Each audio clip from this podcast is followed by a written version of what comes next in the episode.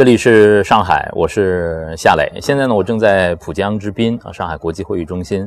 这两天呢，二零一八年的 WEC 的教育者大会啊，正在上海举行。那么，借着这个大会的机会呢，呃，我也有机会啊，呃，接触到来自世界各地的呃教育的专家。那么今天呢，呃，坐在我身旁呢，非常的荣幸啊，就是中美商会的会长，也是世界融合教育的一位专家赖本龙先生。欢迎赖先生，你好，你好，接受我的采访。各位贵宾，各位观众好。嗯，昨天其实听您的这个主旨演讲，您谈到，呃，对于中国的下的下一代来说，全球的视野非常的重要啊。您觉得现在的中国的青少年，他打开眼睛看世界了吗？没有。第一个呢，啊，所有中国的孩子呢，被课业压倒了，早上练到晚上，就是背书考试，他已经失去了这个能力，我觉得很可惜。国际视野对一个孩子呢，有绝对重要性的一生的影响，因为这世界世界已经变小了，是国与国之间已经变小了，距离缩短了。如果你没有国际视野的话呢，你算是井底之蛙。那就像在上海这儿的一线城市的孩子们，现在上海有那么多的国际学校，给他们提供最好的学习条件，您觉得，呃，视野都还不够？不够？为什么？主要是他们压在功课上面。而且他们去的国外也只是随便参加活动，就是哎，我了解整个世界。还有呢，我们的整个呃，就是我们的家族跟教育体制呢，限制了很多孩子的发展。第一个呢，孩子呢太依赖这种课业背书跟考试，没有创造力，没有逻辑思维方式。第一个，他也不会探讨。而且第二个，我们的孩子家庭只有一个孩子，被保护的非常好。在这个康复中里面，他没有走出来，他就不能，呃，体体会到外面冷和热，感受不到各种东西。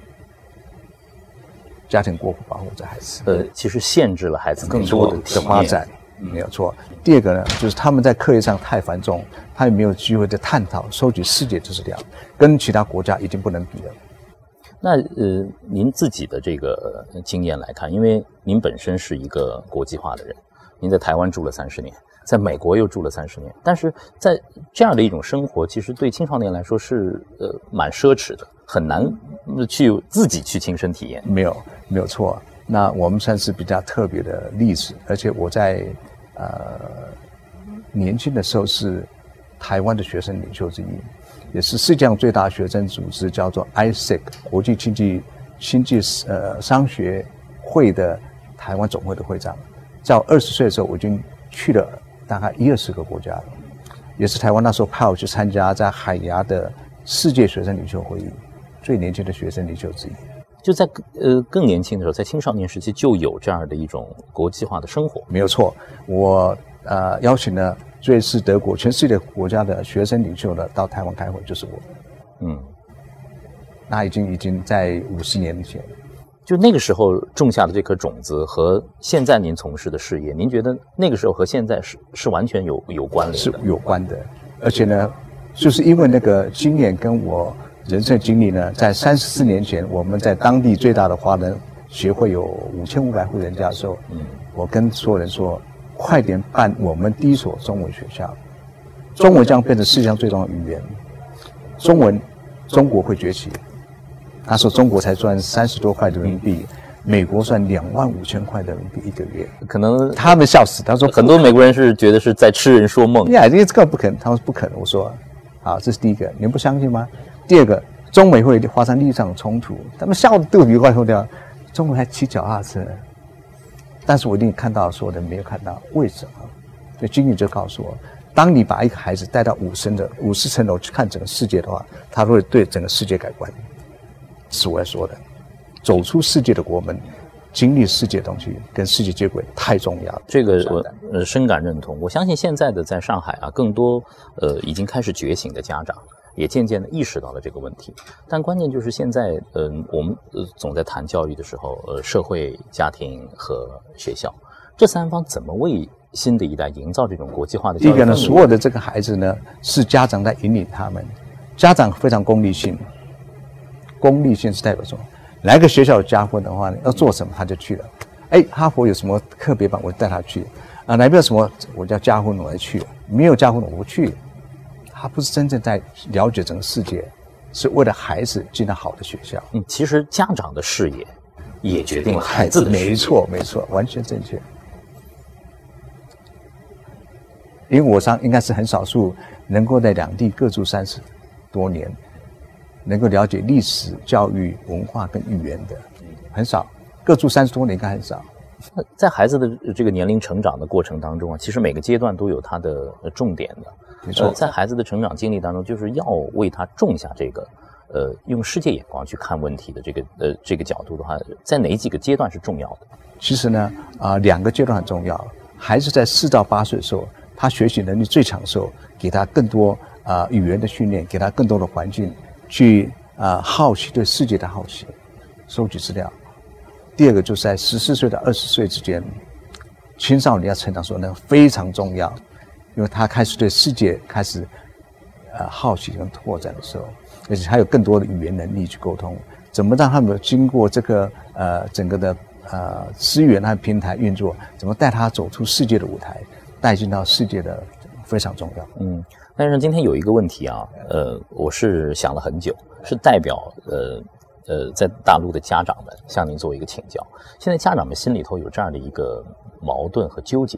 就是要不要把孩子送到国外去读书？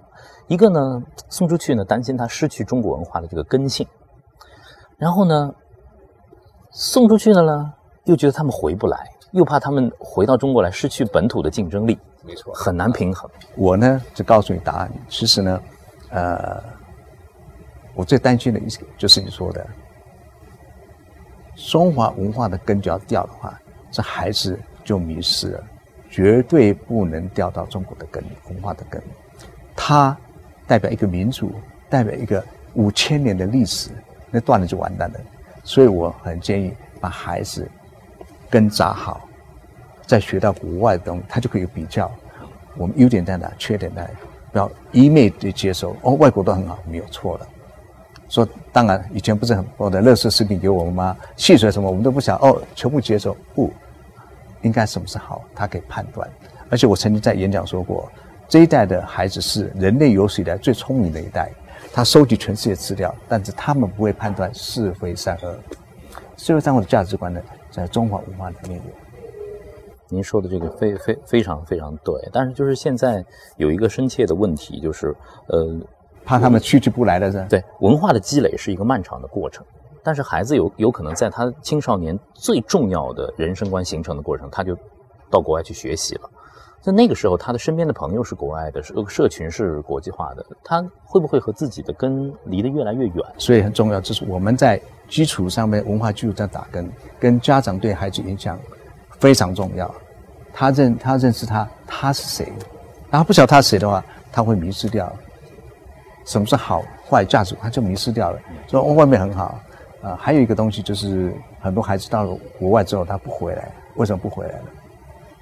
孩子也是很聪明，现在这代孩子非常聪明，他们知道回来之后呢会什么样子。因为很多孩子到美国之后，我问他说：“那你念完之后，我回去，我爸爸妈妈照顾他孝顺，过两三年，我说啊，那你准备什么？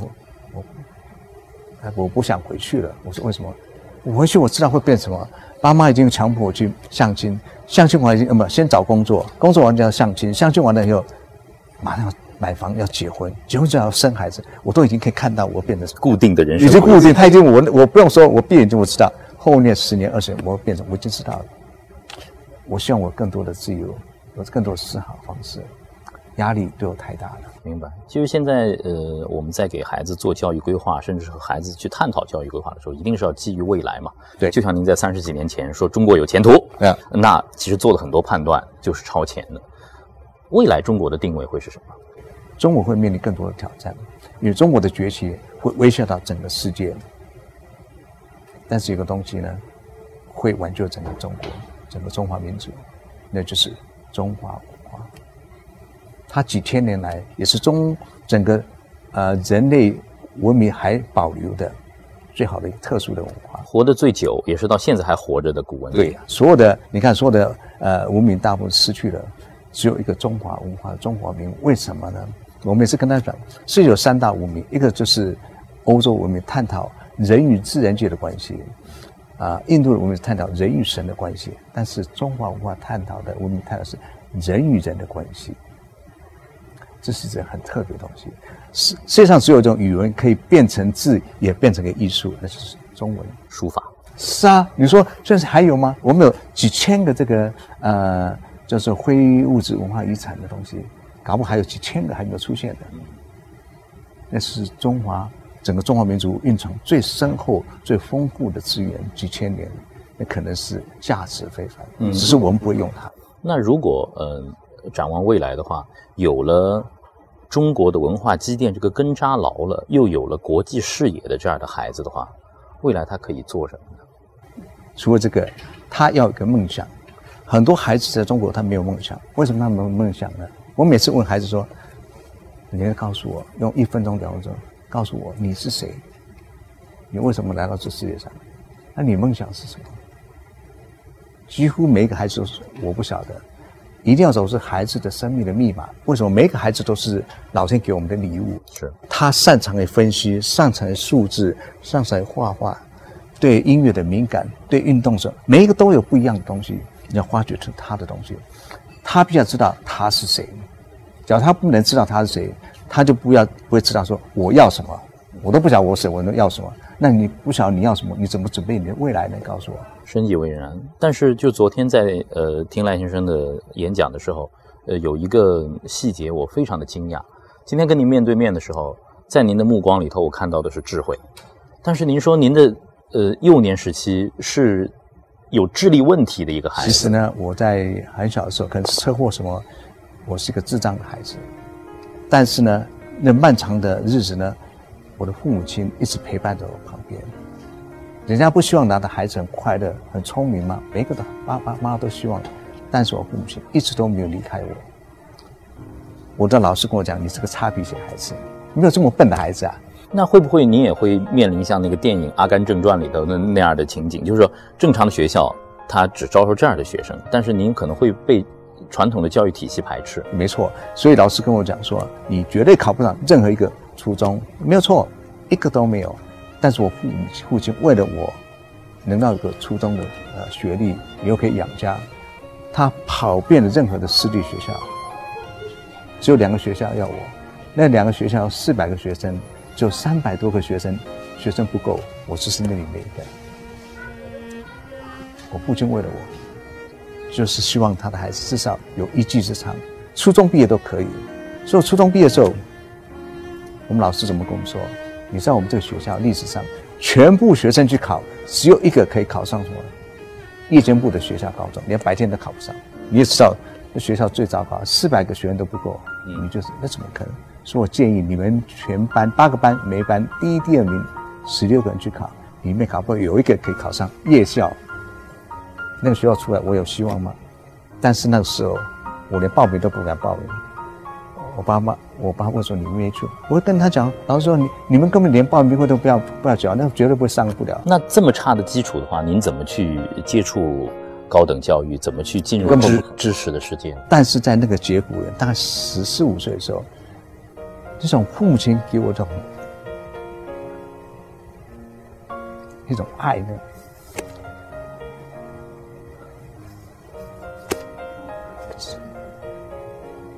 就很奇怪，是从来我说的东西。我我那时也不懂，但是我觉得说，嗯，我要做一件事情，让我母亲很高兴。其实我想不出任何东西的，我想说，假如我很认真、很认真念书，有一天呢，我可以考上高中，哎，这可可能是我父母最快乐一生中。我智障孩子可以走出这个世界，为了事情，我从小学四年级书开始念书。比方说，水是 water，我二十次背不起来，我三十次背不起来，我五十次背不起来，我一百次背不起来，我三百次总可以背出来。中国一句话叫“铁树可以”，是是，我相信他。哇，这个力量太大了！今天我因为爱呢，改变了我。爱菊花的潜能。我从早上十点念到晚上两点，我吃饭的时候也在念书，洗澡也念书，我连做梦都在念书，因为我知道差人家太多，不可能。但是，我根本想，我希望的妈妈能够肯定我。所以四点到两点两小时睡觉绝对不够，我每次都希望站着念书，不然会睡着。但念到最后，我真的是体力撑持不了，我撞到墙上。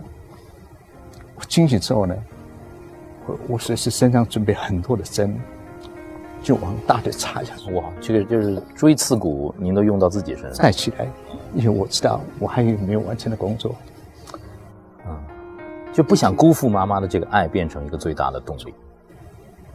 就这样激励我，一步一步，慢慢的走出来。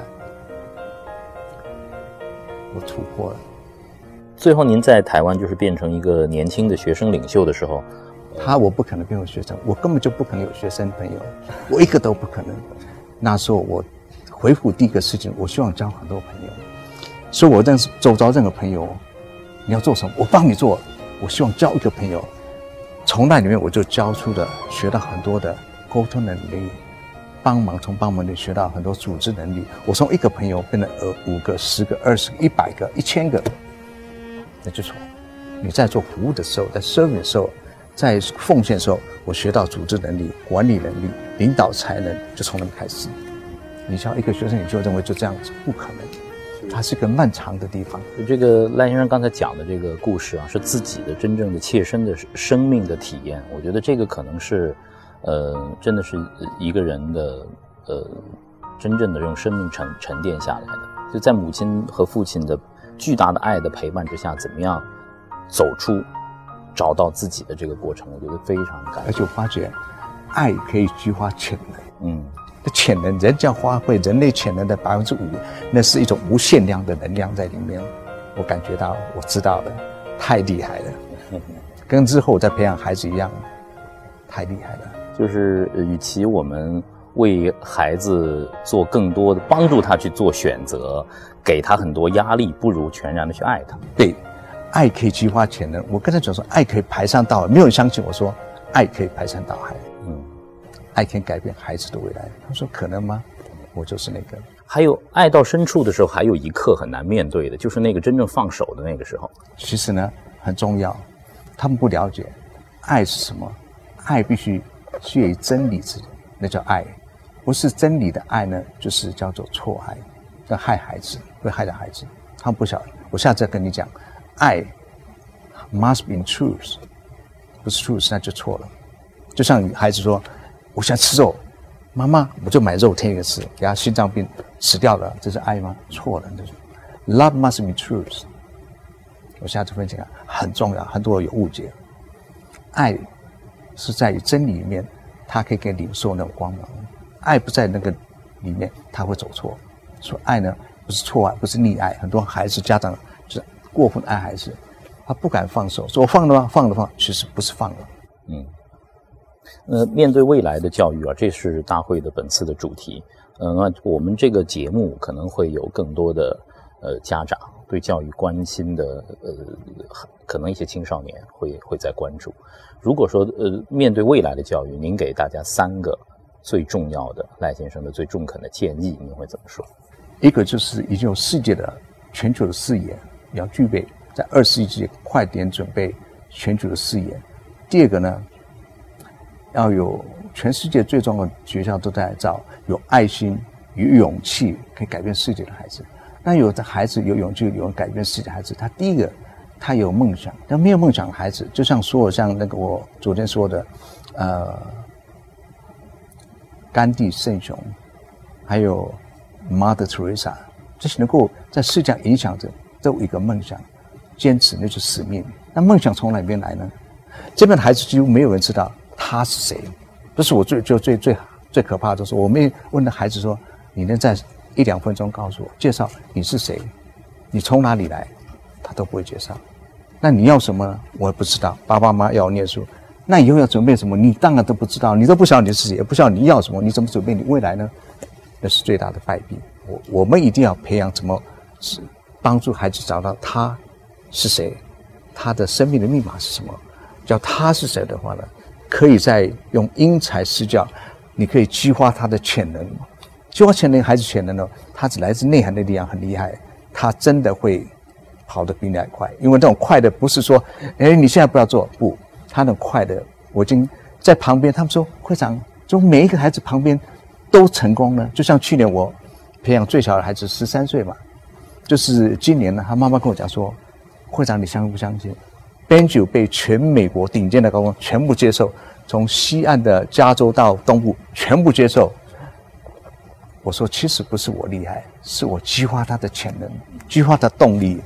因为我在培养世界的学生、学生领袖、青少年领袖。为什么教他们的不止世界观，还有他们的领袖才能，他们危机的处理思思维方式，还有他们那个呃情绪管理，还有怎么沟通的技巧，跨越文化种子的功能，还有他们的团队精神，就在。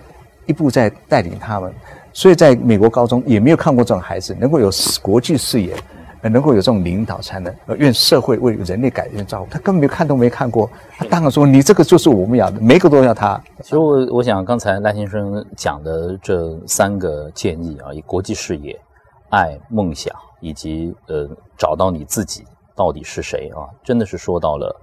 呃，教育的本质，呃，教育本质就是去发现人本身的那个光彩嘛，而且教育也是用生命去点燃生命的一个过程。